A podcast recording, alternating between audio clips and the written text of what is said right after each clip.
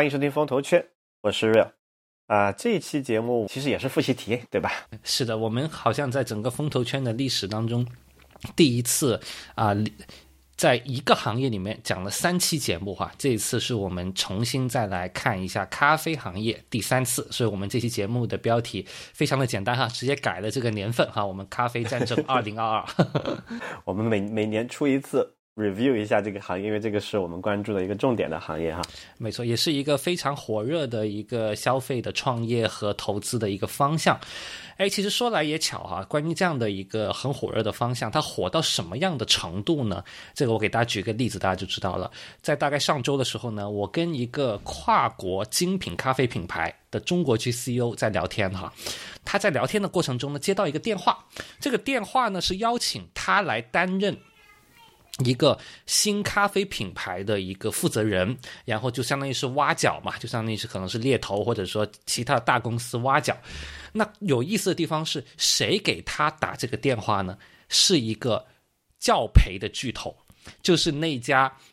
海淀区。奥数之王，大家应该知道是哪一家了哈，因为这个涉及到都是上市公司，我们就不说名字了。但就是那家海淀区奥数之王，然后呢，曾经是五百亿美金市值，然后被国家的双减政策打的只剩下可能零头还不到的那家公司哈。然后呢，那家巨头就打电话给我这个朋友说，想进，他们准备切入咖啡领域了吗？正在考虑这个事情，对吧？想挖挖一下行业里的核心人才去去做他们这个咖啡，所以。这个例子我们是想跟大家去分享的，就是说，究竟这个行业火到什么样的程度？如果你别的行业干不下去了，那很多人都会考虑所有的财大气粗的这些上市公司哈。那因为咖啡行业啊，其实我们已经讲过两次了，所以我们其实先来复习一下我们之前讲过的一些基本的知识点，对吧？让大家有一个呃印象的一个焕新，对吧？那其实咖啡无非就分成两大类的方向，一大类呢叫做日常的性价比消费，哈。在日常的性价比消费当中呢，其实呢就上演了这个瑞幸咖啡这个王者归来的这个故事哈，特别的精彩，也是我们今天这期节目的一个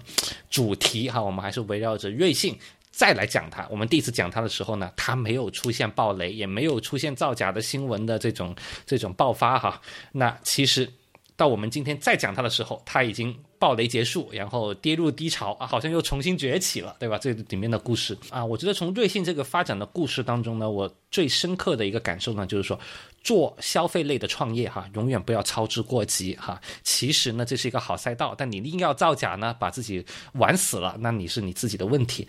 同时啊，也永远不要低估这个消费的这个潜力哈。其实已经出现了这么大的问题的公司，居然还有可能能够重新崛起，这是一个非常有意思的一个过程。跟瑞幸相提并论的，在经常在媒体里面出现的，当然就是这个 Manner 咖啡，对吧？我们也会顺带会提一下这家在一级市场的呃融资如日中天哈，在过去的一年当中，可能是一级市场最受关注的一家。创业公司之一哈，Manner 咖啡来自于上海的这个咖啡品牌，所以这是第一类，这个是日常性价比类的这个咖啡的消费。而在我们去年的咖啡战争二零二一当中呢，其实我们主要讲的是第二类哈，也就是这个具有品牌势能和网红属性的这么一类的咖啡品牌。这个当然，这个以星巴克为代表的，对吧？商务的这样的一个场景，还有以三顿半为代表的这样的一个创新型的这个产品，速溶冷水，对吧？不用搅拌就马上就能够喝的这样的一个产品，啊，这个三顿半呢，也在啊这个全国最知名的网红一条街，也就是这个安福路，上海的安福路哈，开了一家门店啊，大家应该有不少的听众，尤其是上海的听众也去过哈，这一类的。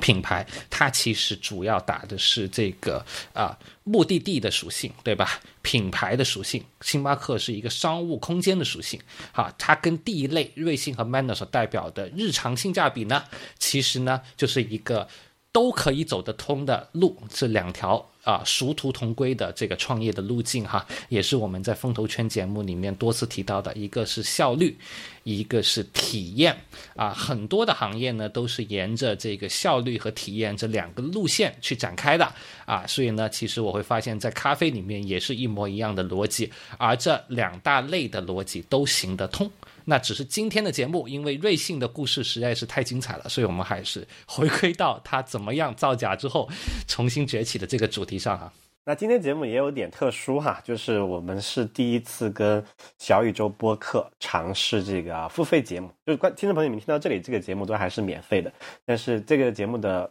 核心部分是只有在小宇宙播客的这个付费解锁之后才可以收听的。那如果不是用小宇宙播客听众的朋友们，现在就可以赶紧。如果没下载的，赶紧去下载。如果一下载就打开，它可能还需要先你没有充过值的话，它还需要先充值之后才能够支付啊。这个是因为这个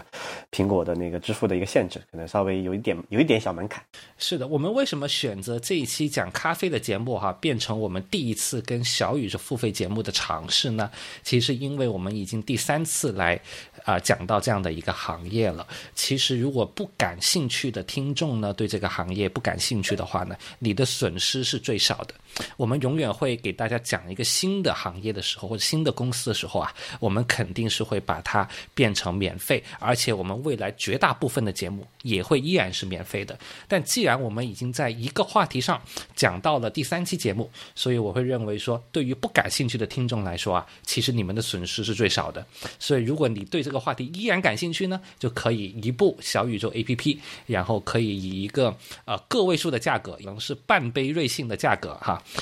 不是半杯星巴克，半杯星巴克那也要二十块钱，是半杯瑞幸的价格。收听到我们这一期风投圈第一次跟小宇宙 APP 合作去尝试的这个付费节目，哎，这里面也要再跟大家啊去特别的重申一下。呃，我们知识星球的会员，因为你们已经加入过我们的付费社群知识星球，所以你们在这一次的节目当中就不需要再额外的付费，你们只需要留意星球内我们发放的小宇宙兑换码，然后就可以免费，不用再次二次付费就能收听到这一期节目。